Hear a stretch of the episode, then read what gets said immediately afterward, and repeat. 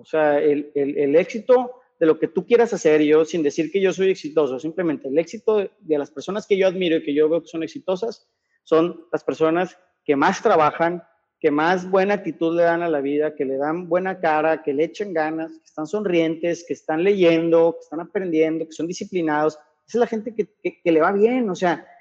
Mi nombre es Eliud Isguerra y te doy la bienvenida a un nuevo episodio de Titanes, el podcast de los emprendedores, dueños de negocio y líderes. Reunimos a la gente que consideramos exitosa para aprender de ellos sus mejores estrategias. Bienvenido. Y pues sin más preámbulo, mi estimado Daniel Villarreal, Dani-BA, bienvenido, bienvenido a Titanes Podcast. ¿Qué onda, Eliud? ¿Cómo estás? Buenas tardes. Muchas gracias por la invitación. Súper contento y entusiasmado de esta, de esta charla. Estoy muy contento. Gracias, Dani. Voy a, voy a empezar primero que nada de, de cómo, cómo conocí a Dani, porque pues bueno, el, el Citla, el Cicatela, pues fue, es un restaurante donde yo trabajé a mis 17 años Dani aún estaba ahí, lo veía que iba, lo escuchaba, sus charlas de emprendedor, sus problemas de emprendedor, y yo decía, órale, todo, todo un empresario, cuando yo sé que por dentro en ese momento, Dani, pues tú no eras ni el, 5% de lo que eres hoy en día, ¿no? Pero, pero así te conocí en la práctica, Dani. Platícame de esos inicios del Citla, de quién es Dani, qué año fue, y, un poquito de, de, preámbulo de todo esto del Cicatela.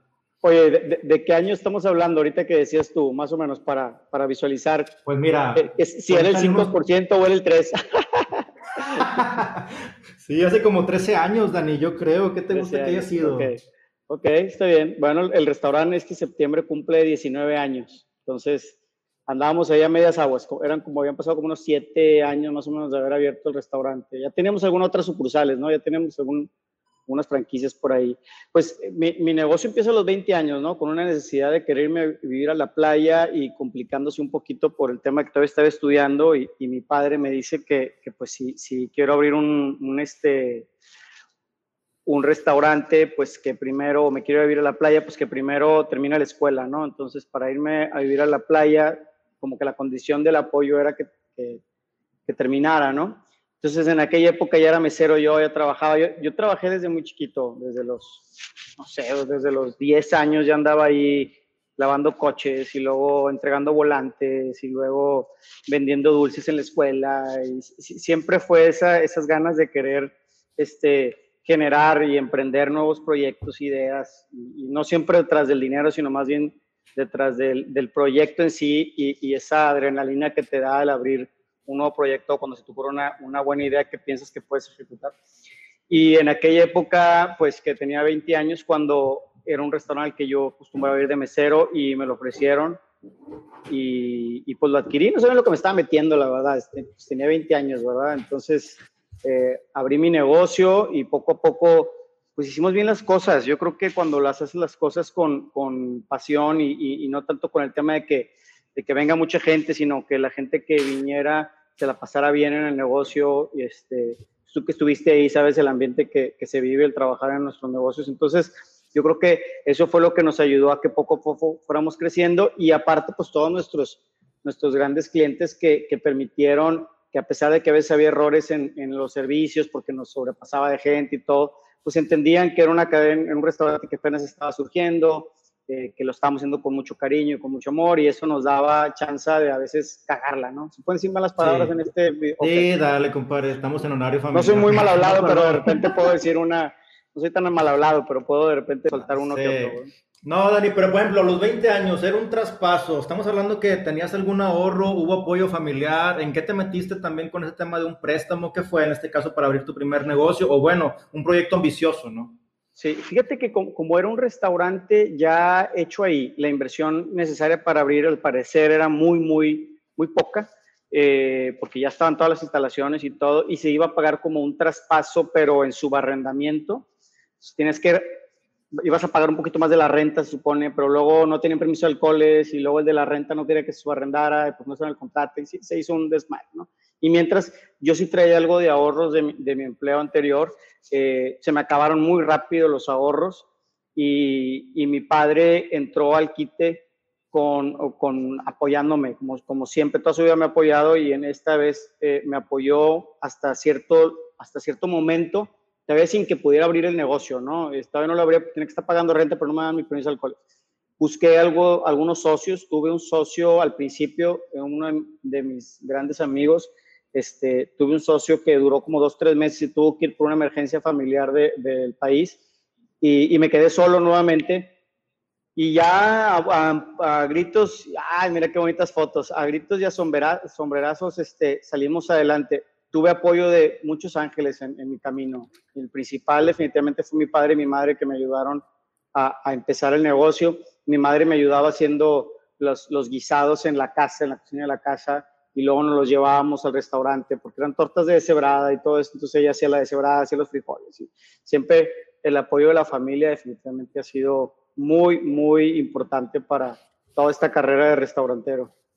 Claro, Dani, fíjate que yo me acuerdo donde hacía a, a, grandes rasgos, ¿verdad? Que estaba yo trabajando ahí de mesero y te escuchaba en una de las mesas que te sentabas afuera con un, con tu abogado, que creo que era un chavo que también vivía ahí en Brisas, y estaban platicando de que ya no podía llamarse Cicatela, este, este aclamado lugar, tal vez tenías trabajando con este nombre, no sé, siete años, ocho años, tal vez diez años, y escuchaba que no, que porque había un hotel en, que ya se llamaba Cicatela en Oaxaca y cosa y media, y pues yo como quiera con esa espinita emprendedora dije, órale, o sea, estos temas están muy interesantes y muy escabrosos, que dentro de un par de meses le cambiamos el nombre de todo el branding de Citla en Cicatela, Platícanos de, ese tipo de, si, si, acaso fue un problema o un obstáculo, cómo afrontarlo o qué aprendimos de todo este proyecto, en qué te afectó cambiar de nombre o cómo se hizo la transición de una manera pues, muy tranquila o afortunada.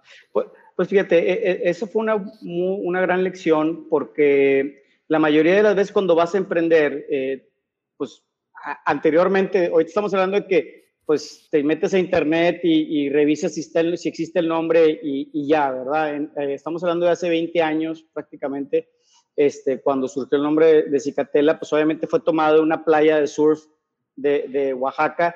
Y como no pensábamos, yo no pensaba en, en ese momento en, hacer un gran proyecto ni una gran cadena, sino simplemente hacer el restaurante en lo que me puedo ir después a vivir a Cicatela. Entonces era como, pues le pongo Cicatela porque me quiero vivir a Cicatela, ¿no?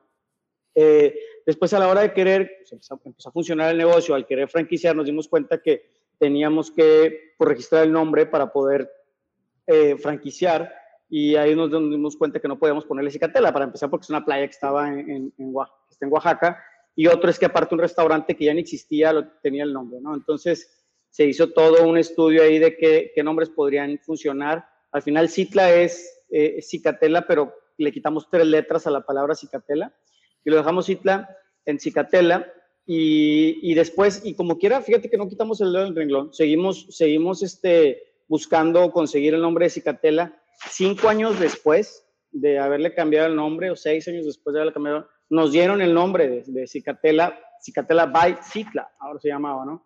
Pero ya era muy tarde para volver a cambiar el nombre porque ya toda la gente le decía Citla, ya, ya habíamos crecido varias sucursales, ya era muy complejo hacer eso, ¿no? Entonces, eh, se quedó el nombre, lo tenemos guardado, vamos a, vamos a generar una nueva marca de Cicatela by Citla, que es un poco, un concepto un poco más, más le digo yo, más raw, o sea, un poquito más crudo.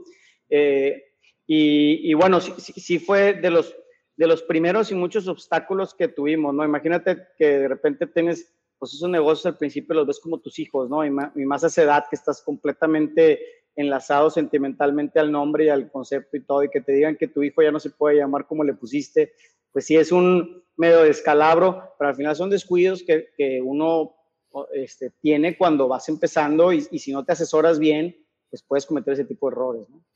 Sí, claro, es la idea por arrancar, es la idea por decir, oye, es que mi, mi, sueño es Cicatela y se llama Cicatela y a veces nos gana un poquito la emoción, pero creo que tiene que ir de cierta forma cualquier emprendimiento con, con la emoción de hacer algo, porque normalmente cuando queremos planear todo, investigar y que si existe, no existe la marca y altas y demás, pues nunca hacemos nada porque realmente los obstáculos son demasiados, que es mejor pues vivirlos, aprenderlos y disfrutarlos. Y todo esto nace, Dani, yo creo, desde un inicio, ¿no? Platícame estas frases que sacas, todo tiene una esencia, me imagino, el, el cicatela desde que nace. Sí, fíjate que buscábamos, este, esas, esas frases las ponemos aún en, en nuestras t-shirts atrás, y como, como nuestro negocio siempre se ha tratado de que te sientas en paz, relax, te, sientas como en casa, pero en la playa, eh, busca, yo creo mucho en el mensaje, ¿no? Y, en los mensajes que puedes dar, eh, inconscientemente al cliente que pueda estar atendiendo, lo está atendiendo el mesero, de repente voltea y sin querer tu mente como quiera lo ve.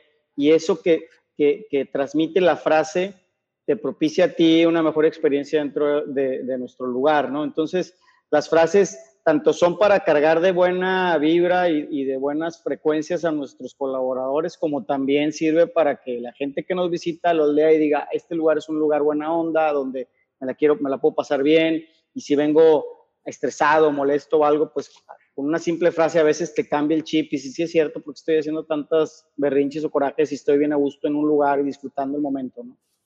Y algo que transmitiste bien, Dani, dime cómo puedes empapar toda esa esencia con la gente que trabaja porque, bueno, lo impregnaste eh, de manera muy, muy clave en tus altos mandos, por así decirlo, pues, pues chino, que de hecho le agradezco que me compartiera aquí estas fotografías, como también fue con este Javi Ortiz, como fue con, se me fue el nombre, con, con Jesús, que estaba en la mañana, y con Dante. Él me decía, Elio, a ver, aquí la gente cuando viene al Citla viene a olvidarse de su día y mira, analiza a esta persona, se ve que está estresada, que está cansada, necesita un, un clamaturrio, vamos a explicarle y Dante con esa chispa te lo, te lo, te la hace sentir como si lo estuvieras tomándotelo, ¿no? ¿Cómo podemos transmitir todo eso de manera vertical y horizontal para que lo que tú quieres hacer se impregne y funcione? Con, con lo, tú te refieres a, a que la esencia de los valores y, la misión y, hacia donde tú visualizas tu empresa, cómo, lo, cómo lo lanzas hacia, hacia la primera línea de, de, ataque, le podemos decir así, ¿verdad? O de conquista hacia el cliente.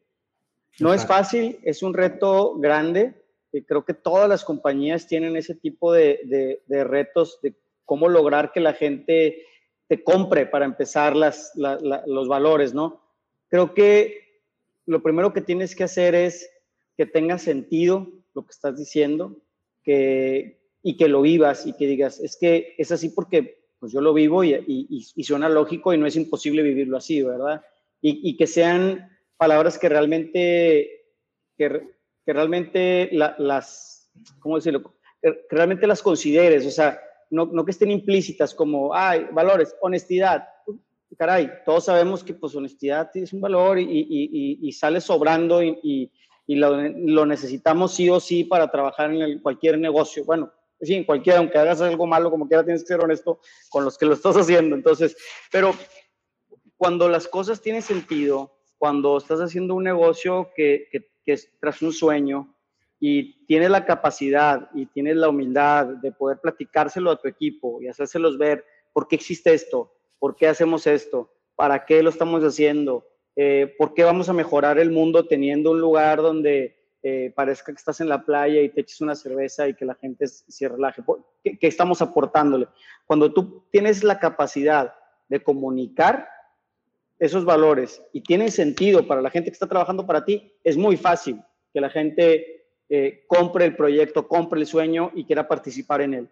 Pero a veces nos topamos con líderes que no tienen esa capacidad ni siquiera de poder decir por qué existe la compañía tengo amigos que me han dicho, oye, pues es que yo fundé esta compañía por rebote, yo ni la quería, para cuando me di cuenta volteé y ya tenía 200 personas trabajando conmigo y, la verdad es que, pues, ¿cuál valores de qué? O sea, si este negocio vende, no sé, lo que sea, ¿no? Por, por no decir industrias. Entonces, esas personas, cuando tú las escuchas, es normal que tengan problemas con su equipo, porque no hay una alineación de valores, no hay una alineación de sueños ni de proyectos, cada quien está trabajando para su molino, tratando de, a su manera, que funcione bien la empresa, pero sin el rumbo, ¿no? Claro, y creo que va muy de la mano, Dani, con esta imagen que también me compartió David, donde entiendo que es una, una, campaña que tú invitaste a toda la gente. Digo, platícamelo tú, ¿verdad? Pero creo que es para que puedan vivir una experiencia distinta a su situación. ¿Qué es todo esto, Dani? ¿Por qué se hizo? Sí, mira, es, esa imagen sí ya, ya lleva tiempo, es, son proyectos que hemos hecho a través de los años, no todos los años los hemos logrado, pero en, en algunos años se ha podido hacer. Estos eran, estos eran chavitos que venían, no recuerdo ahorita de qué, de qué pequeño pueblito de Nuevo León, y era por medio de la Cámara de Restauranteros que chavitos que a lo mejor nunca habían ido a un restaurante este, y menos conocer al dueño y demás, entonces los invitábamos, llegaban, les invitamos toda la comida, eh, prácticamente cerramos el restaurante durante toda esa tarde para que estuvieran ahí. Les daba yo una pequeña charla motivacional de cómo había empezado y las posibilidades que todos tenemos si nos ponemos a, a trabajar, estudiar y le damos disciplina. Y, y, y, les, da, les hacíamos premios, ¿no? Les, les, damos, hacíamos competencias, les hacíamos premios y buscamos que su experiencia fuera inolvidable, ¿no? Porque inclusive había chavitos ahí que nunca habían venido a la ciudad, ¿no? Entonces el llegar a la ciudad, llegar a un restaurante, para nosotros que somos citadinos, pues como quiera, o sea, pues es lo normal, vas, estás en la ciudad, vas en las calles, no te asusta ningún, ningún camión, ningún edificio y llegas y te sientes un restaurante. Pero hay gente que realmente nunca ha visto un restaurante, nunca había visitado la ciudad, entonces, pues nuestro trabajo ahí era que, que lo vivieran de lo mejor y que su experiencia fuera, fuera divertida, ¿no? Sí, claro, y aparte creo que este, este tipo de actividades, la gente que está en podcast es una imagen que son cerca de 35 personas que, que Daniel invitó a, a, su sucursal de Tanará en donde, pues bueno, está toda la experiencia de que pueden comer en un restaurante, sentarse, ser atendidos, conocer al dueño, platicar de él. Pero dentro de todo, creo que hay dos mensajes bien importantes. Lo que tú transmites a tu equipo, que digan, oye, pues Dani se preocupa por la gente, se preocupa por ellos, se va a preocupar por mí, por mí también. Y, y la, la filosofía que tienes se fortalece y se solidifica. Y el segundo punto también es que eh, los chavitos dicen, oye, yo puedo aspirar a todo esto, pero pues no lo había conocido, ya lo conocí, ya me gustó, sí se puede, ya escuché que me dijeron que sí se puede, y de cierta forma mmm, empieza a detonar una inquietud para que la gente crezca. Yo me acuerdo, Dani, a título personal, cuando trabajaba ahí contigo, que, oye, era mi segundo día y me enseñaban a ponerme los, los platos aquí en el antebrazo de cómo, de cómo llevar las charolas cuando tenías así este, mucha gente. Y estabas tú ahí y dije, me está viendo el dueño, me está viendo el dueño. Y me pusieron los tres, de los seis platos, tenía tres y tres. Dije, tengo que poder. Y te dijiste, oye, ¿puedes? Le digo, sí, claro. Y eso, fregón. O sea, eso fue todo. Y dije, dije, qué chido, o sea, me sentí como de manera por eso. Dije, qué buena onda, qué bueno. sí, pues, eh, eh, es, digo, difícilmente me voy a acordar de esa escena, ¿verdad? Porque pues tanta gente que, que, ha estado con nosotros en, en, la empresa, pero es lo que he tratado de hacer durante mi carrera de, dentro de, de, mi área, ¿no? El, cuando tengo la oportunidad de, pues, de apoyar a alguien, de darle un, darle un buen trabajo o ayudarlo con algún problema, porque a veces pues llegas y ves a los chavos un poquito cabizbajos y pues el poder llegar y decir, ¿qué onda? ¿Qué te pasa? ¿Cómo estás? El acordarte si a alguien le gusta el boxeo, pues, ah, oye, viste tal pelea, oye, se viste que un hijo está enfermo de alguien, pues ir a acercarte y preguntar cómo está. Hubo un nacimiento, oye, nació la hija de un colaborador, pues es ir a decirle cómo está, este, todo bien, y, estar siempre como que eh, esos, y, no es una cosa de, de, estar buscando algo a cambio, sino yo creo que para mí es algo auténtico, nada más es el llegar y, preocuparte por tu equipo y tratar de, hacer lo mejor posible como líder de la compañía. Definitivo, cuando hay congruencia con lo que haces, con lo que predicas, eh, ahí se entiende y pues todo funciona solo. Digo, ya tienes un equipo, yo te veo muy relajado, te veo muy tranquilo, no sé dónde estés, puede que estás allá en las Bahamas o algo con algo bien pregón y, se te demuestra, ¿no? O sea, ya tienes como quien dice, la gente podría decir, ya tienes la vida resuelta. Pero ¿qué pasa, Dani? Pues, ¿Qué es hoy en día? ¿No? Platícanos de eso. Fíjate que, bueno, pues para empezar, estoy en mi casa, ¿verdad? Estoy en Monterrey. Este, fíjate que, que eso que, que, me comentas de, oye, pues te veo relajado, este, te veo como que mucha gente piensa eso que tú acabas de decir. Yo creo que es la actitud, ¿eh? O sea, y es, a, a ver, no hay, no hay momentos sencillos y menos en esta época que estamos viviendo. Es un gran reto, no nada más para la humanidad, sino para a nivel empresarial, a nivel ejecutivo, a nivel de, o sea, me refiero a humanidad en el tema de salud, pero también me refiero al tema económico. O sea, son dos grandes retos es, y que nunca habíamos vivido en la historia, ¿no? Y, y eso eh, definitivamente a mí en lo personal me ha costado al principio, eh, o sea, sí reaccioné rápido a lo que venía y de, y, de, y de, qué es lo que tenía que hacer y cuál era mi papel dentro de la empresa y, y, qué es lo que, las decisiones difíciles que tenía que tomar a la hora de que, de que ya estaba anunciándose la pandemia.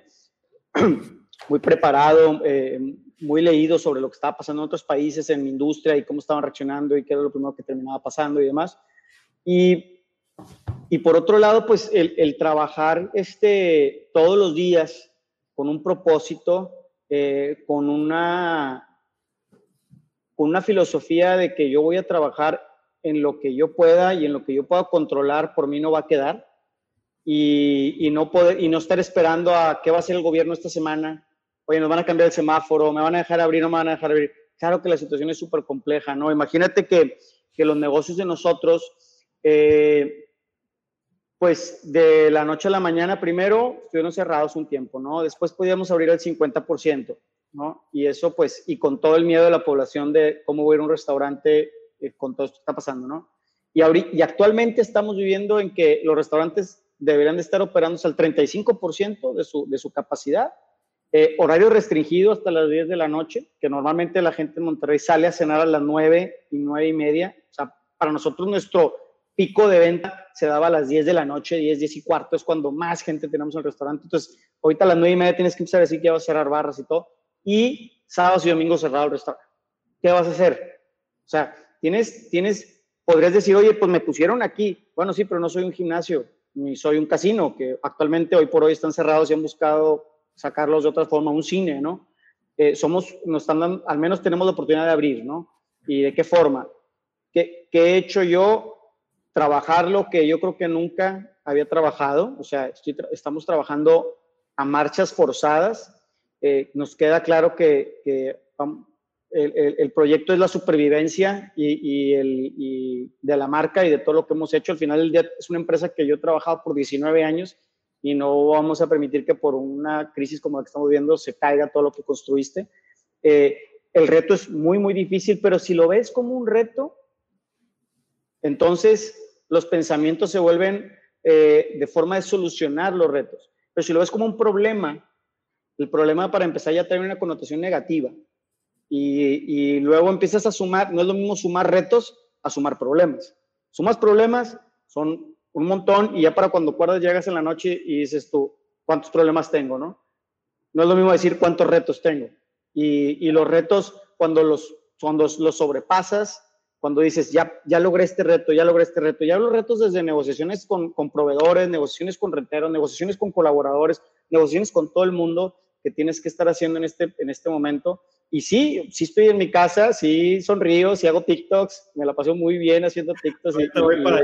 Y, y, es un, un espacio de, de, desestrés y, de, de, de, mucha creatividad. Pero, a ver, un TikTok se tarda 10 segundos en hacerse, ¿no? Y, yo por más, pues podré subir 10, 12 TikToks en un día y son dos minutos y medio si le pones el tiempo que debe de ser, ¿no? Entonces, realmente nadie ve, porque no sería divertido verme pues en una computadora negociando con un proveedor o verme en una computadora con todas las empresas porque son es un holding el que yo soy yo soy director general de un holding que tiene varias empresas a su, a su cargo y entonces si no estoy viendo temas de sitio estoy viendo temas de las otras compañías y, y eso vuelve a empezar los días se te pasan rápidos eh, el tema de, disciplinarte y, de, eh, no porque estás en una cuarentena, no tienes excusa para no hacer ejercicio, para dormirte a la hora que sea, para no leer un libro, para este, no reflexionar, no tocar el piano. Yo tengo una rutina bastante estricta sobre día con día qué me toca hacer a mí y eso es lo que a mí me ha dado mucha paz que yo creo que prácticamente, Dani, o sea, cuando era el caos y cuando era toda esta lluvia de, de, no saber qué hacer, frustraciones, fue en el día, en los primeros días, tal vez lo que fue abril, lo que fue parte de mayo, y de repente por lo que veo, entendimos y aceptamos lo que es una pandemia Dejamos también de esperar que el gobierno actúe, sabemos que todo es de, parte nuestra, si queremos vender hay que ver cómo vender, si hay que reestructurar hay que ver cómo reestructurar, si queremos prolongar pagos hay que ver cómo prolongar pagos, o sea, entender todo esto saber que no es temporal, seguramente ahorita me tú qué opinas, que eso se va a quedar, cómo va a cambiar el hábito de consumo y cómo vamos a volver, que ya estamos volviendo, pero a veces tú, dices tú, prefiero cerrar a que me dejen abrir hasta las 9 de la noche, pues mejor cierro y el gasto operativo eh, lo bajo y con de la renta negocio, le voy a decir que no voy a abrir, que me entienda. Y no sé, o sea, a cierto punto creo que sería mejor. Este, no sé, llegamos ese punto, ya se aceptó, eh, ¿qué crees que va a cambiar? Eh, Sí, mira, yo, yo las decisiones, las primeras decisiones las tomé por allá del 18 de marzo. Fue la primera decisión ejecutiva que tomé, que fue cierra las puertas de todos los restaurantes en este momento. Cuando todavía había colegas abriendo y viendo cómo iba a estar esto y todo esto, nosotros ya habíamos cerrado nuestras puertas. Primero, eh, mi reacción primero es, vas en un carro a 200 kilómetros por hora y el terreno ya no lo conoces, ya no sabes si enfrente va a haber un árbol, ya, no sabes ni qué va a pasar porque estás en, terreno completamente desconocido, o sea, nadie te prepara en ninguna escuela ni en ningún estudio para lo que estamos viviendo actualmente.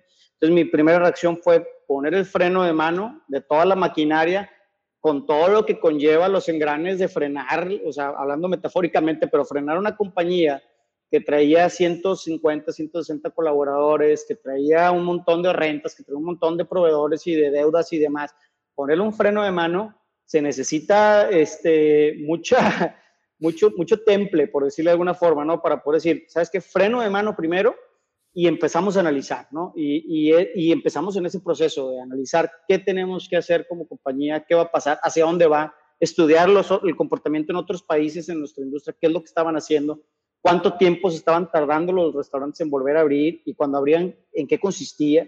Y entonces empiezas a preparar un plan de, reapertura, pero con unas condiciones muy, muy diferentes a las que, a las que se presentaban. Ahorita, ya, ahorita lo platico como si hubiera traído yo la varita mágica, ay, pero en ese momento, pues sí hubo muchos días de incertidumbre, muchos días de por dónde es, por dónde tenemos que hacer, por dónde no la riego, por dónde, este, por dónde hago lo mejor que pueda por dónde no quedó tan mal, porque tendrías que quedar mal, porque pues estás en una, estás en una crisis inaudita.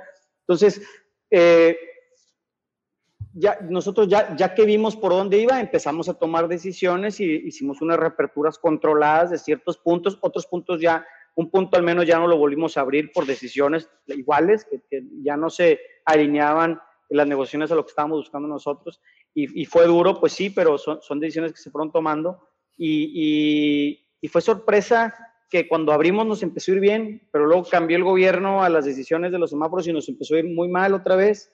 Y entonces te das cuenta que, que tienes, tienes que hacer cosas diferentes a las que, las que nunca habías hecho, esas las tienes que hacer ahorita. Y hablo de abrirte y no que estés en una zona de confort, sino, sino que si te quedas en esa zona en la que te están poniendo eh, la, la situación o los gobiernos, pues puede ser que no sobreviva tu compañía y, eso es, delicado si tienes tanto tiempo trabajando, ¿no? Al final la experiencia y la, inteligencia y, todos los conocimientos no se van, pero empezar de cero otra vez no es lo mismo que, hacer toda la lucha por sobrevivir, ¿no? Entonces, eh, ahorita ya implementamos nuevas, nuevas este, decisiones y nuevos proyectos para irle abonando más al holding y poder sobresalir de la crisis, ¿no? Yo pienso que acabándose la, o sea, que cuando se acabe esto, eh, va a quedar los que nos pusimos ahorita a sembrar eh, con nuevas ideas, con nuevos proyectos, con, va a ser muy fácil el siguiente año para muchos cosechar lo que estamos sembrando ahorita, porque va a haber un terreno muy fértil. Muchas compañías no la están haciendo, no van a poder volver a abrir sus puertas y eso nos va a dejar el terreno fértil a los que pudimos lograr salvar los negocios, ¿no? Claro. Claro, y de aquí lo parto en, en, dos, porque la primera es, de entrada, es tener un orden, estrategias, planeación, es saber dónde estás parado para poder meter un freno total y decir, a ver, si meto el freno hoy y poder tener el panorama de que, ok, aquí están mis gastos, aquí están mis compromisos, aquí están mis riesgos, aquí está la gente que está aquí, aquí está la gente que tengo de planta, la gente que no, pa, pa, pa. O sea, de entrada tener un orden para tener las, las, las sucursales que tienes tú, eh, poder saber el impacto. La gente que no tenía ese orden y de repente quiere meter un freno de mano dice, es que si meto freno de mano, me come el gasto fijo, el gasto variable y no tengo ahorros, ni siquiera no tengo prevención, no tengo reservas, no puedo meter un freno de mano. Bueno, pues déjame, voy a malabarear con lo que tengo y al querer malavariar resultó peor que haber metido un freno de mano, pero bueno, de entrada, felicitaciones por, porque supongo que había una estrategia previa que te ayudó a tomar decisiones.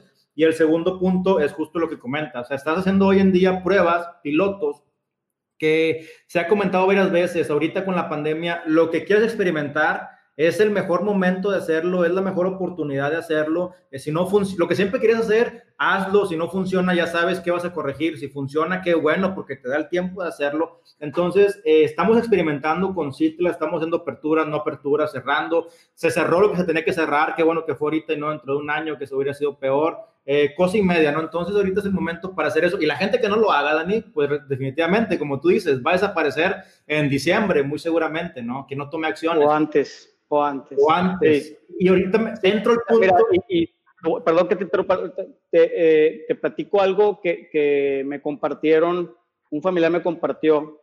que algún colega este, que tenía muchísimos años en, una ubicación, ¿no? 50 años, 60 años, no sé, muchísimos años. Eh, o sea, era de dos generaciones el restaurante o tres generaciones. Y, y, se vino la crisis, no supieron cómo reaccionar. Este, empezaron a pagar, tuvieron que cerrar, pero pagaron renta. X, no tomaron las mismas decisiones que tomamos nosotros acá.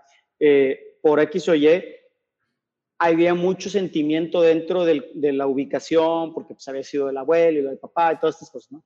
Y entonces ahorita ya llegaron a un momento donde ya se acabaron los ahorros, ya se acabó todo, siguieron trabajando igual como estaban tratando de trabajar, pero con las nuevas, eh, con, con, las nuevas reglas que te ponen, no puedes trabajar igual, pero ellos confiaron en que pronto se iba a quitar el tema de restricciones de horarios. Llega agosto y, y, y el cuate decía, mira, yo ya me queda nada más dinero para agosto si en agosto no cambia la situación, voy a cerrar. Y yo por dentro, no, es que ciérralo ahorita, hoy, ahí ponle candado ahorita y ya no te vas a gastar esos ahorros que te quedan y primero negocia, a lo mejor puedes abrirlo en septiembre, en febrero, marzo, donde sea, pero ahorita ya no te acabes ahorros y hay mucha gente que los negocios los siguen viendo como algo, como si fueran sus hijos, como yo lo veía cuando estaba más chavo, y, o como lo ven como parte integral de su vida y como que cómo voy a matar esa parte integral de mi vida.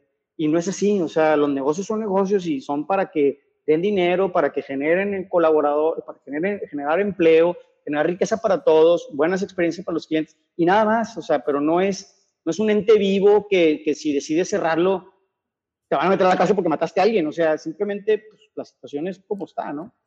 Y también creo que les da pena eso porque van a decir que fue un fracaso, ¿no? Decir, es que ya cerró su negocio, fracasó. O sea, el fracaso se tiene que aceptar. ¿Tú cómo aceptas? Tú ya has cerrado restaurantes. ¿Qué es para ti? ¿Es un fracaso? ¿Qué es?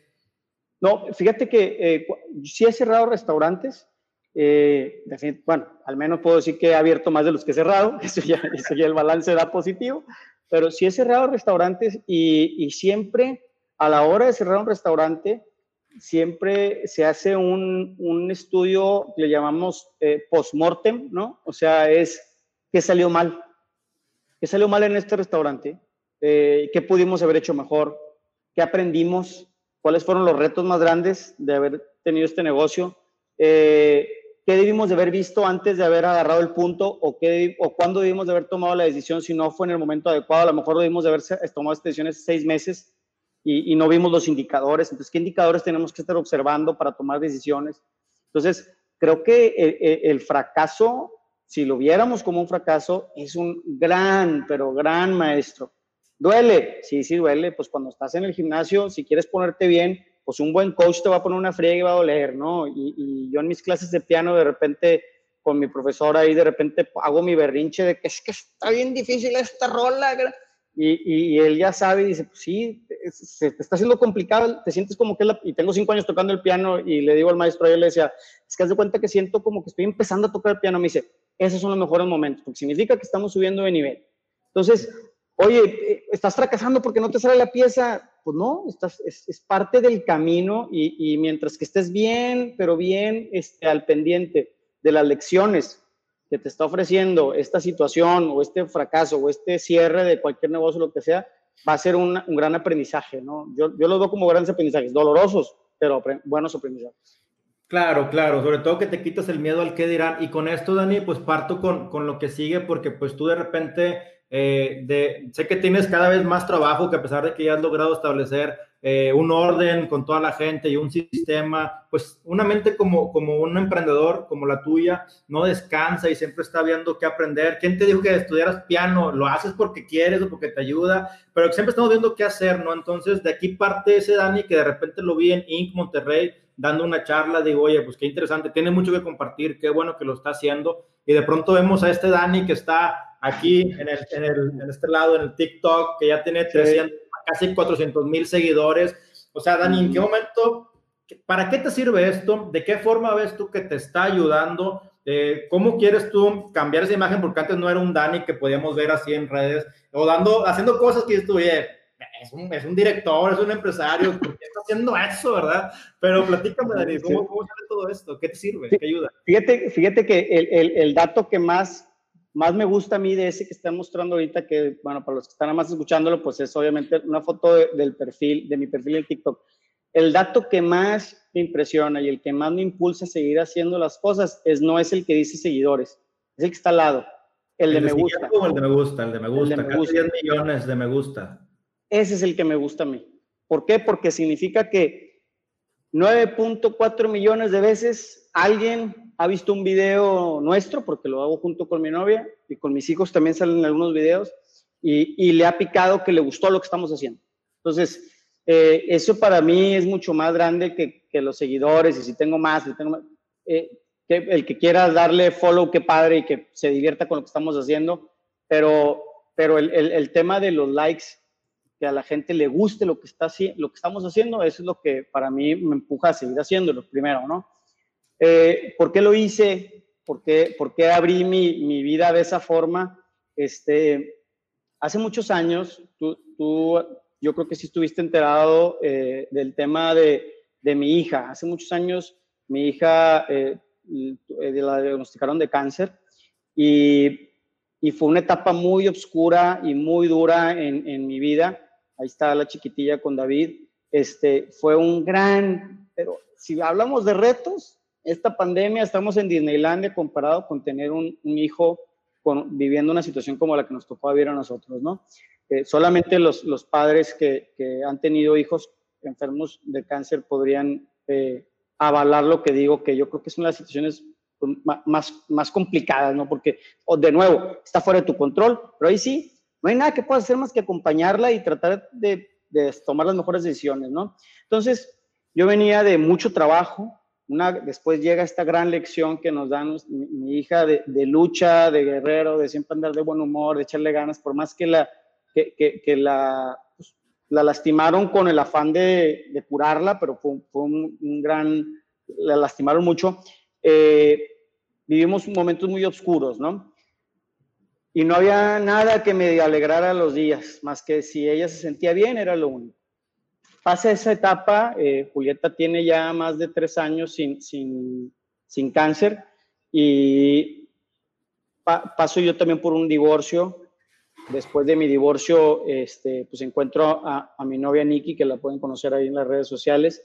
Y poco a poco empezamos a construir esta relación ella y yo y empezamos a, a disfrutar la vida de una manera en la que no he podido yo disfrutarla antes, porque pues, o de empresario o de papá o, o con el reto de Julieta, ¿no?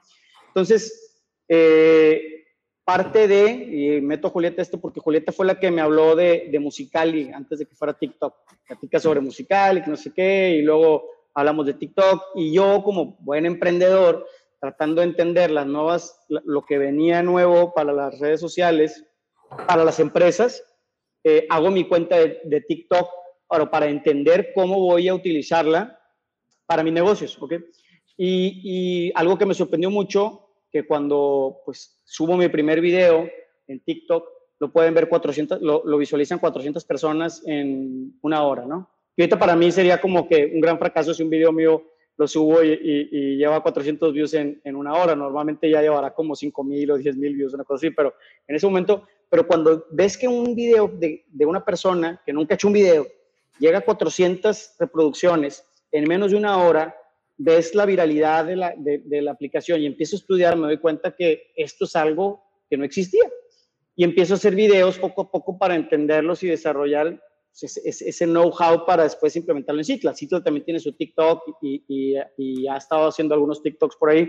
Entonces empiezo, empiezo a entenderlo, me empieza a gustar y, y empezó a disfrutar el, el, pues, el grabarme, el, el, decir cosas raras, el, empezar a ver todo el mundo de cómo lo están transmitiendo desde diferentes partes este, la gente y empiezo, hago un video con mi novia y ese video, el primero que hago con ella, de repente se va a 10 mil views en un día, ¿no? Entonces nos quedamos de que, ah, chis, ¿qué, qué, qué pasó? Y dijimos, bueno, pues al parecer esto gustó, ¿no? Y de ahí empezamos a hacer más videos la verdad es que no, no actuamos, Nicky y yo así nos llevamos, normalmente somos muy, muy este, divertidos con nuestra forma de ser y de pensar y de llevarnos. Y lo único que hicimos fue abrir las puertas con una, por medio de una cámara y transmitir nuestra, nuestra relación en TikTok y, divertirnos día con día, ¿no? Pero es, es, esto es algo nuevo para mí, ¿no? O sea... Sí está canijo. Bueno, de entrada quisiera saber si ya le entendiste el algoritmo del TikTok, por ahí lo llevas calado. Sí, sí, ya, ya, te puedo, ya te puedo dar ahí unos, unos tips. Ah, bueno, sí, eh, eh, este, sí, sí, sí es, un algoritmo que aparte cambia, cambia constantemente y se dice que está manejado por una inteligencia artificial también, pues dependiendo de, de, lo que se está buscando, se mueven las variables de cada uno de los valores de peso que le dan un video para que demuestre o que se haga viral, ¿no? Eh, pero de repente lo cambian, de repente sueltan los videos muy rápido para que llegues a picos muy rápidos y de repente los hacen un poquito más la curva, un poquito más así. Mira, lo que te puedo decir es que hoy por hoy, en los últimos, o sea, nosotros tenemos récord de, de, se visualizan un millón de videos nuestros al día. O sea, en los últimos 28 días se han visualizado 28 millones de videos nuestros. Órale. Entonces, órale. Pues, y, y, nuestro hashtag, que es Danikis, que es pues la combinación de Daniel y Nicole, que es Danikis, este, se ha visualizado 100 millones de veces. Ya, ya, ya. Oye, ¿y esto alguna hora en especial o también va cambiando el horario? Eh, ¿Para subir TikToks? Sí. No, mira, en la aplicación sí te dice ahí a los horarios en los que más supuestamente tus usuarios están, de los que te siguen, están más activos y demás. Yo he aprendido que los TikToks los subimos, o sea, nunca encontré una correlación en si en una hora, otra hora. Yo subo y subo y subo y subo y subo Ayer platicando con un chavo, este, me decía, porque no sabe que era TikToker y, y, su mamá le dice, ¿no? Su mamá sí, sí somos amigos de ellos. Su mamá le dice, este, Daniel es TikToker y el chavo se me cayendo con cara de que pues, tendrá unos 16 años el chavo y se me cayendo con cara de que, o sea, como mi mamá me dice que este es TikToker, O sea, y le, me dice, ¿cuántos seguidores tienes? Y yo, pues como 360 mil, ¿qué? Y yo, sí, como por ahí. Y luego me dice, ¿cómo le hiciste? Dice, ¿con un video viral o qué? Y yo, no, con cientos de videos. Y de cientos de videos, dos o tres se pueden hacer virales y otros se podrán quedar en, o sea, al principio se quedaban en 100, en 20, en 30. Y está, está, está, está, y es todos los días. Eh, ahorita ya voy a llegar creo que a los mil videos subidos. Es todos los días subir de 4, 5, 8 videos diarios, 5, 8 videos diarios, 5, 8 videos diarios, ta, ta, ta es una disciplina y es un trabajo también y, creo que, que, nos va a llevar a, a, sí tenemos nuestro objetivo como Danikis, hacia dónde queremos llegar y, pues estamos trabajando para lograrlo, ¿no? En la cuenta de mi novia ya, yo creo que esta semana llega a los 100 mil seguidores también, entonces pues también está muy contenta ella de, eso, Va muy rápido, Dani, y es una metáfora también para, digo, como cualquier emprendimiento o proyecto es duro, dale, dale, me vieron 20, no importa, le sigo dando, sigo subiendo otro, pero yo sé, bueno, a veces no sabemos, ni siquiera nadie te lo garantiza, pero tú lo acabas de decir, con que pegue uno, peguen dos, va a ser lo que te va a dar toda la base para que se sigan nutriendo todos los demás proyectos que, va, que siguen y que tuviste anteriormente, ¿verdad? Lo podemos ver como algo comparado así de cierta forma, la disciplina, sacrificio, el echarle coco, creatividad, ¿qué voy a hacer ahora? ¿Cómo lo voy a hacer? ¿Qué le gusta a la gente? ¿Qué le quiero dar a la gente también de mí? Va de la mano. Sabes que yo, yo he visto que eh, muchas personas como que justifican el éxito de, de, la persona que ven arriba o de la persona que ven haciendo algo que les gustaría hacer ellos, lo justifican y lo, y lo pormenorizan diciendo como que, ay, nada más hizo esto, o ah, nada, más hizo un video, oye, ¿cómo llegó a un millón de followers? Ah, pues nada más hizo un par de videos y le pegaron. Y, y ese es como que por el otro lado la justificación de por qué tú no eres esa persona, por qué tú no eres exitoso, por qué tú no tienes, porque le echas, le, le echas como que, ah, fue suerte fue suerte, ¿no? Y, y, no, no es suerte. Es, es el típico es que conoce a tal, lo conoció a tal, lo conoció porque estuvo ahí, fue a comer y le picó y le y todo, todo lo que hay detrás, no, no, es suerte, ni conoció a alguien, lo conoció por Muy difícil. O sea, el éxito no, no, o sea, no te llega por, por suerte, no te llega el éxito. O sea, el, el, el éxito de lo que tú quieras hacer, yo sin decir que yo soy exitoso, simplemente el éxito de, de las personas que yo admiro y que yo veo que son exitosas, son las personas que más trabajan, que más buena actitud le dan a la vida, que le dan buena cara, que le echan ganas, que están sonrientes, que están leyendo, que están aprendiendo, que son disciplinados. Esa es la gente que, que, le va bien. O sea, nunca vas a ver una persona que le vaya muy, muy bien y que sea un completo desorden de su vida y que esté todo ahí tirado y que no haga nada durante todo el día. O sea, pues eso, si le llegó, o sea, así como le llegó rápido, se le va a ir rápido, ¿no? O sea, el éxito si te llega de pico, por ejemplo, un TikToker que de repente este, hizo unos pasos y, bailó, ¿no? Y estaba construyendo su cuenta y de repente con, con eso, ¡pum!, se fue así de pico. Peligro esos tipos de, de, carreras, ¿no? Porque si te llega el éxito así de pico hacia arriba, no te diste la oportunidad en tu mente ni en tu vida de ir aprendiendo paso a paso lo que conlleva esa nueva, ese nuevo lugar en el que te vas a colocar, ¿no? Y le hago así, digo así, da igual, para arriba, para abajo, para un, pues, no sé. Eh, entonces, cuando, cuando tienes un pico así, es súper delicado y tienes que poner mucha atención de qué hiciste, qué vas a hacer ahora que estás en esa posición para poder sostenerte, porque el llegar no está tan fácil, o sea, el llegar está mucho más eh, eh, fácil de lo que piensan. La bronca es o sostenerse o el camino para llegar. El camino para llegar, ese es el, ese es el bueno. Ya que estás ahí, pues ya llegaste, pero el caminito, ese es el, ese es el difícil, ¿no? Claro, Dani, digo, me recuerda, digo, sin, sin afán de, de entrar en, en, tema de discusión o crítica, pero casos como el Llena tu Loco, por ejemplo, que, o sea, de repente, pum, cada esquina llena, llena, llena, llena, 50 sucursales a nivel nacional, Querétaro, Guadalajara, pa, pa, pa, pa, pa, y a la vuelta del año, track, te quedaste con tres o cuatro, ¿no? Eh, platiqué con un franquiciatario de ahí, me platicó los, de hecho en el podcast tenemos ahí la charla donde eh, lo que él cree que son los errores, pero de cierta forma es eso, o sea, no, no es nada más tener la suerte, sino es toda una preparación y que sigue el, reinventarse y todo lo que conlleva eh, la disciplina principalmente, ¿no? Pues mira, yo creo, no me acuerdo si en la plática que tuvimos ahí de emprendedor de, con ustedes el año pasado, hablamos sobre, creo que sí, de hecho, de, de hecho, sobre, sobre el tema de las ideas y de la ejecución, ¿no? Las ideas, lo hemos dicho muchas veces y, y toda la gente, si no le ha quedado claro, las ideas valen centavos, ¿no? Cualquier idea que se te ocurra puede sonar muy bonita y si tienes buena labia, puedes convencer al que sea de que es una gran idea, ¿no? Las ideas no, no es el camino al éxito, la, la, ejecución de las ideas, ese es el gran reto para lograr el crecimiento y, y, y, hacer bien las cosas, ¿no? Negocios como el que tú dices definitivamente era una muy buena idea. ¿Qué falló? Pues la ejecución. La ejecución, un crecimiento exponencial acelerado, desordenado, que seguro con, conlleva a grandes retos que tuvo la compañía y no supo sortear para poder lograr su, su, estadía en el mercado, ¿no? Oye, Dani, volviendo al tema del TikTok, lo cual, digo, te, te trae mucha, mucha creatividad, mucha innovación y mucha presencia. Eh, ¿Qué pasaría si del día de mañana, no sé si te ha dado ese miedo, que se prohíba el TikTok, esos rumores que existen, ¿tú crees que vayas a aparecer? ¿Qué va a pasar de Dani? ¿A dónde te vas a migrar? ¿Se acabó Dani en redes sociales? ¿Qué pasa? Te digo por qué. Porque eh, a veces no, no, pensamos, o sea, como dices tú, nos está yendo bien, pero ¿y si se acaba? ¿Qué es lo otro? Yo sé, quitando de fuera lo del Citla y tus negocios, ¿verdad? En temas de, de tu proyecto de Danikis en este caso. Fíjate que son situaciones igual que las del gobierno, que son situaciones que no vamos a poder controlar. Si sucede, sucede. Y, y no hay nada que podamos hacer, ni tú ni yo, para que, para que eso, suceda, para que eso se, se, evite si está en planes de alguien, ¿no? Eh, yo, yo creo que, bueno, para empezar, obviamente cuando empecé a hacer esto, ni siquiera pensé que iba a llegar al número que tenemos ahorita, ni, ni, ni vivir de esta, o sea, de esta forma teniendo, pues, te llegan mil comentarios, mil doscientos comentarios al día y, y, de gente, el 95% son comentarios muy positivos, otros son medio raros, y otros el 1% son negativos. Entonces, el, el, el, este, cuando se abre esta plataforma para mí, pues nunca te imaginas que en algún momento alguien va a decidir que va a banear esta aplicación. ¿verdad? Entonces, esto es algo nuevo que está pasando.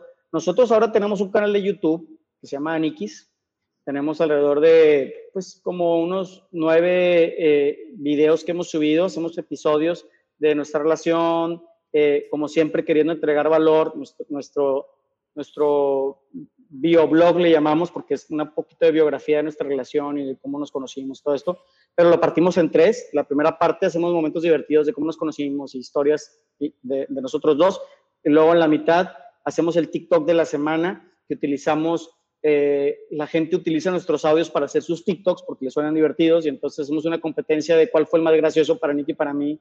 Y, o sea, el de Nicky, cuál fue el favorito de Nicky, cuál fue mi favorito y luego cuál fue el favorito de Nicky y lo nombramos ahí en nuestro programa y entregamos valor también de esa forma a toda la gente que utiliza nuestros audios. Y como última parte de, de, del show, y esto es un show de 12 minutos, no creas que es una cosa así de que este es un show de 12 minutos, y la última parte que son dos, tres minutitos donde damos un, el, el, el Daniki Tip, le llamamos, ¿no? Donde pues damos un, un, un, consejo que nos ha funcionado a nosotros como pareja para funcionar como funcionamos. That's it. No sabemos si es el correcto o no, pero es un consejo que a nosotros nos sirve y lo hacemos con mucho cariño para todos, ¿no? Y, y, esto, este, pues, te podría decir que traemos como mil, de 1300 a 1500 visualizaciones por cada video que subimos.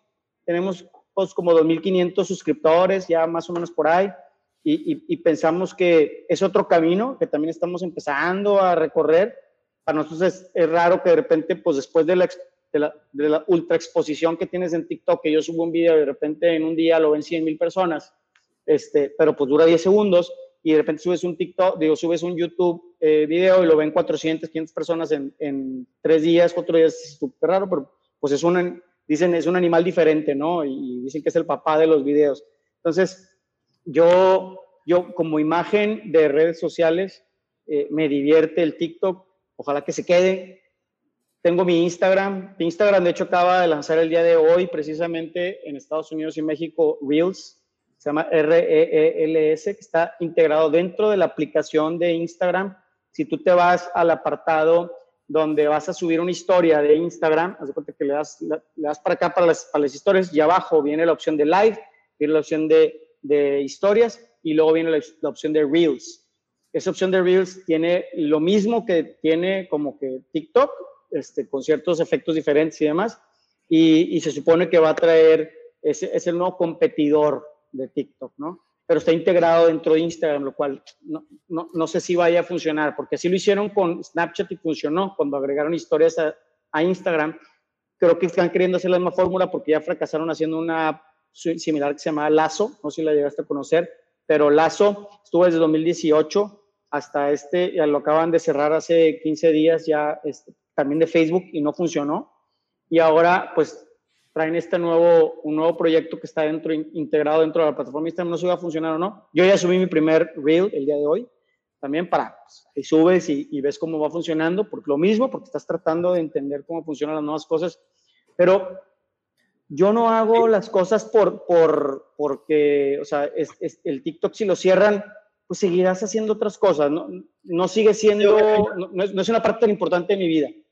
No, y como quiera, finalmente estamos acostumbrados a que lo que hacemos tiene cierta incertidumbre, se va a acabar un día, no sabemos cuánto va a durar, simplemente es aprovecharlo, sigue el Reels, me voy a meter, va a funcionar o no, no sé, pero ya estoy acostumbrado, un emprendedor, a meterse a lo que no sabe si funciona para conocerlo, aprender y si va bien, dices tú, oye, pues aquí hay algo interesante, ¿no? Entonces creo que es parte de nuestra, nuestra personalidad ese punto. Y ya para empezar a cerrar, Dani, platícame si tú crees que todo empresario, toda persona, aunque no sea conocido ni en su casa, debería estar en redes sociales y por qué. Mira, no, no, yo creo que sí. Yo creo que todos este, debemos de, de, de salir. Creo que a, ayuda de cierta forma a humanizar eh, a las compañías. O sea, me refiero a que, que no sea un logotipo, que no sepas quién está detrás de ese logotipo ni quién representa a esa empresa. Eh, y, siempre, como dice el dicho, no compete de los mejores. Todos sabemos quién es el, director y presidente de Apple, ¿no? Todos sabemos quién es el director y fundador de Tesla y de SpaceX. Todos sabemos quién es el director de Amazon tienen sus twitters y ellos comunican sus cosas y, y, y, toman sus opiniones y demás con todos los riesgos que conlleva. Entonces, yo creo que eh, ya no vivimos en un mundo tan cerrado, tenemos que abrirnos como empresarios, tenemos que dar nuestros puntos de vista, siendo eh, siempre con respeto y entendiendo que es nuestro punto de vista y no significa que sea la verdad absoluta. Eh, y, y, creo que le, le, ayuda a los negocios y le ayuda a la persona a no estar tan cerrada. Y no, tiene que ser como lo hago yo en TikTok de una forma divertida y de bromas y doble sentido y todo esto puedes hacer un videoblog, puedes hacer un, podcast donde hables sobre tu industria y donde hables sobre los retos que conlleva y, y puede ser un, este, buen lugar para hacer negocios. Entonces, creo que debemos de abrirnos, creo que no hay por qué temerlo, hay que cuidar los candados, hay que cuidar ciertos detalles, pero no, no, no veo el por qué esconderse detrás de un logotipo y no decir quién es el que está generando las ideas y que tengas Twitter y que te puedan escribir un cliente, te puede decir, ¿sabes qué? Tu producto no estuvo bueno. Ni modo, pues, sí, sí, ay, sí. qué bueno, gracias por decírmelo, dejo ver cómo lo arreglo, ¿verdad? Oye, tu producto estuvo fenomenal, muchas gracias por decírmelo. ¿verdad? Claro, digo, se responde la pregunta aquí de Antonio Pot de cómo poder crear ese valor y es lo que buscábamos también, digo, con el evento que tenemos, que, que tuvimos presencial de negocios y Chévez, era decir, oye, quiero que vengas, que la marca, que la gente ve en los panorámicos, como en el caso, no sé, el Citla, Mr. Brown, eh, Méndez Jr., pero ¿qué hay detrás de la marca? Y escuchar a la persona que está detrás que diga, ¿por qué lo hice? Que mi abuelito, que mi esposa, que mi hija, que el otro, y que la gente se case con la marca, pero por la historia que existe detrás. Y empiezas a fidelizar también clientes definitivamente creas valor y creas fidelidad con clientes. Y ojo, obviamente, como tú lo acabas de comentar, hay un riesgo porque te estás exponiendo que la gente te escriba, te diga lo que no le gusta. Hay gente que no entiende por qué hace las cosas. Hay que ser tolerantes, pero es el riesgo de estar expuesto, ¿verdad? Que ya, pues digo, a tu, a tu experiencia, se moldea el temperamento, sabes recibir las críticas, recibir los comentarios, saber decir que no a lo que ya no te sirve y decir que sí a lo que te puede ayudar. Digo, es parte del proceso. No todo lo pueden aguantar, muy seguramente es algo difícil, pero pues bueno, la idea es entrarle y aprender, ¿no, mi Dani?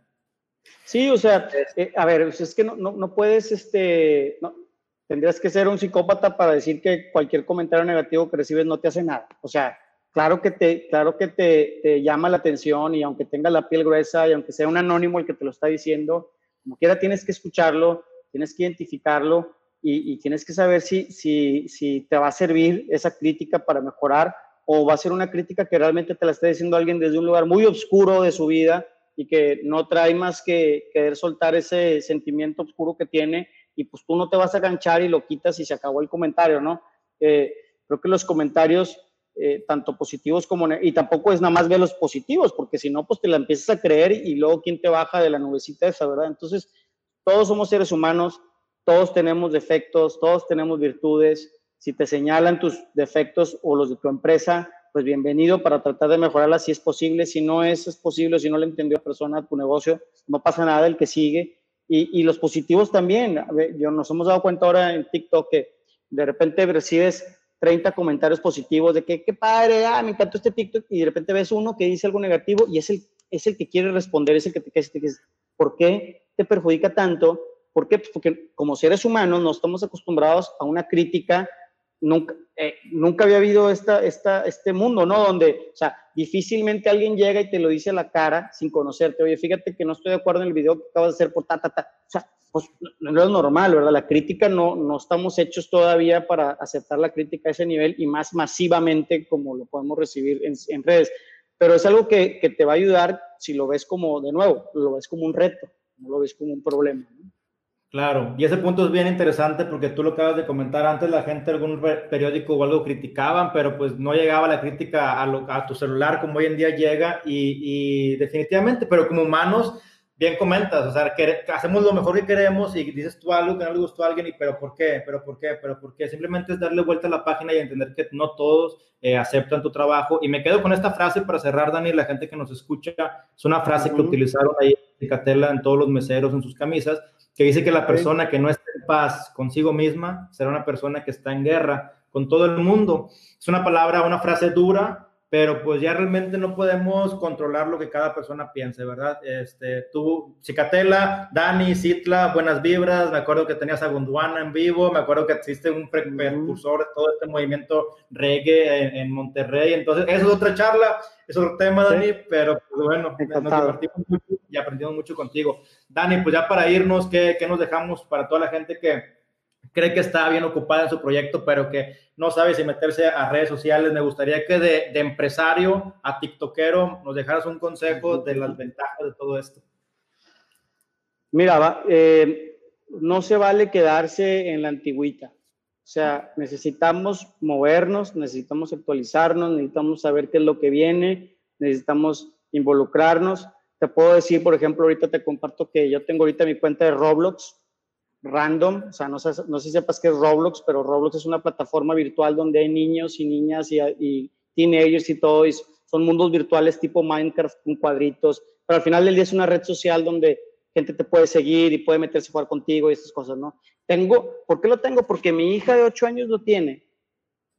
Y yo me metí primero para entender qué está haciendo mi hija y, y segundo, porque no sabes por dónde va a venir la bola. A lo mejor se cierra TikTok y ahora Roblox se vuelve la, red social virtual de toda la adolescencia y toda la gente y ahí es donde vas a poder anunciar tus empresas, ¿no? Entonces, no se vale decir, no, pues, este, si ya con el Facebook ya tengo. No, es que no, no puede ser si ya con el Facebook, porque sería como en aquella época cuando empezaron a llegar los coches de motor, si dijeras, no, ¿para qué? Si, si ya tenía un caballo, ya me compré otro caballo, ya tengo dos caballos, ¿para qué agarro el, carro, el coche este? No, no, no, mejor me quedo con mis dos caballos.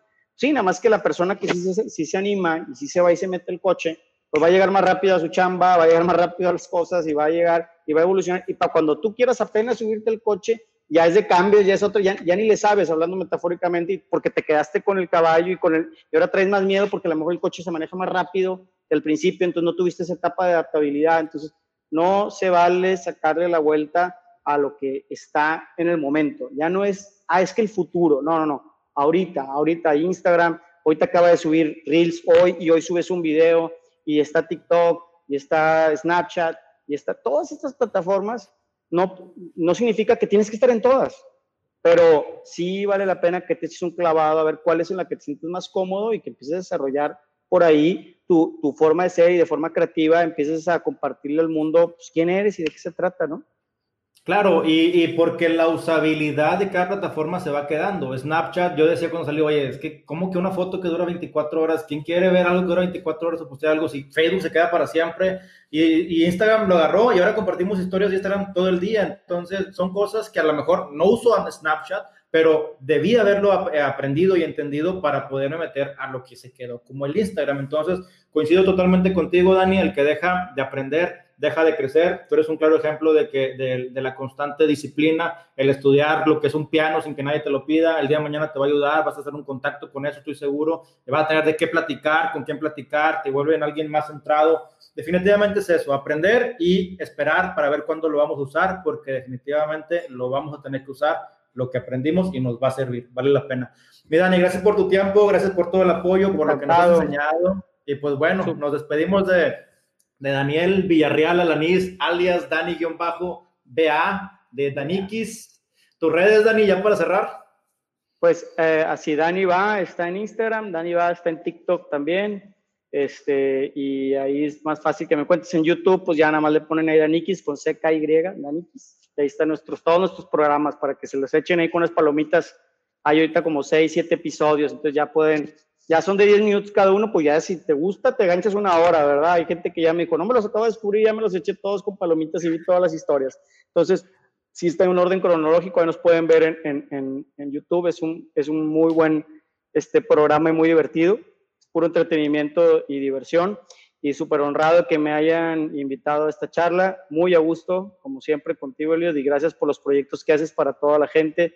Estoy seguro que hay muchos, este, emprendedores de cualquier edad que traen dudas.